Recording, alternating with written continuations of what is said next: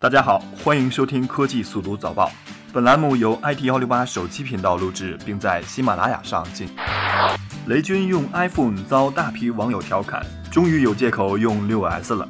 小米 CEO 雷军一直是微博端的活跃用户，每次小米有新品手机发布，雷军都会在微博端先秀上一把。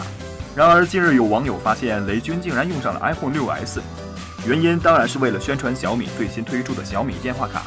然而，网友们的关注点似乎与这款小米新品无关。雷军用上 iPhone 6s 似乎更具话题性。有网友表示，雷总终于找到借口用 iPhone 6s 了，该不会是女生最爱的玫瑰金吧？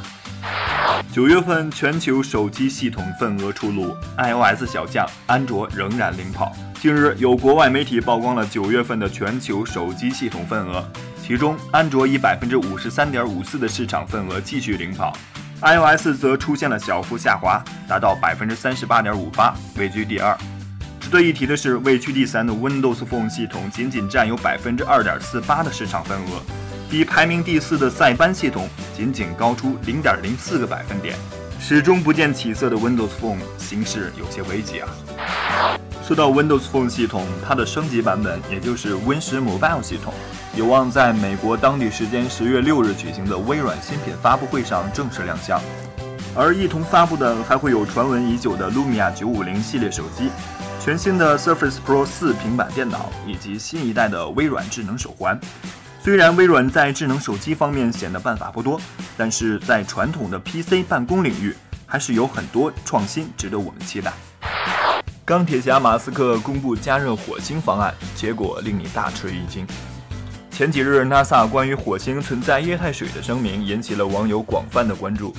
如何改造火星环境并尽早实现火星移民，成为大家热议的话题。而有现实版钢铁侠之称的马斯克则提出了一个令大家意想不到的方案，那就是在火星上扔氢弹，通过这样的方式让火星气候变暖，从而使火星移民变成可能。也许这个想法有一定的道理，但这极有可能会把火星变成一个新的核弹试验场。忘了关一个选项，斯诺登竟然收到了四十七 GB 的推特邮件通知。曾因美国棱镜项目被中国网友熟知的斯诺登，近日注册了一个推特账号。虽然只关注了一个推特账号，并发表了十四条推文，但斯诺登却获得了一百二十五万个关注者。更让人啼笑皆非的是。由于忘记关闭一个选项，斯诺登竟然收到了多达四十七 GB 的推特邮件通知。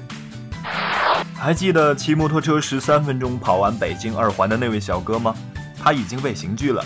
经北京交管部门调查举证，网上摩托车二环十三郎视频的当事人庞某某，已经在广西南宁被抓获。经审讯，这位户籍广西柳州的庞某某，对其在北京二环路严重超速的事实供认不讳。十月三日，庞某某被押解回京，因涉嫌危险驾驶罪被警方刑事拘留。看来还是老话说得好，no 作 no die 啊！每年的十一黄金周，旅游都是一个绕不开的话题。现在有台湾媒体报道称，为了让国内游客更好的去台湾旅游，很多本地商家抛弃繁体字，积极的改用简体字，为的是让游客更好的游玩和消费。但此举却遭到了台湾当局文化部门的反对，称这样反倒会让游客失去认识繁体字的机会。对于简体字与繁体字究竟该留哪一个，我倒是认为都应该留下。虽然已经习惯了键盘打字的我们，可能连简体字都写不全了，但对于一个民族来说，文字始终是文化的载体。随着科技的发展，我们已经不能再失去更多了。好了，今天的科技速读早报就到这里了，我们下期节目再见。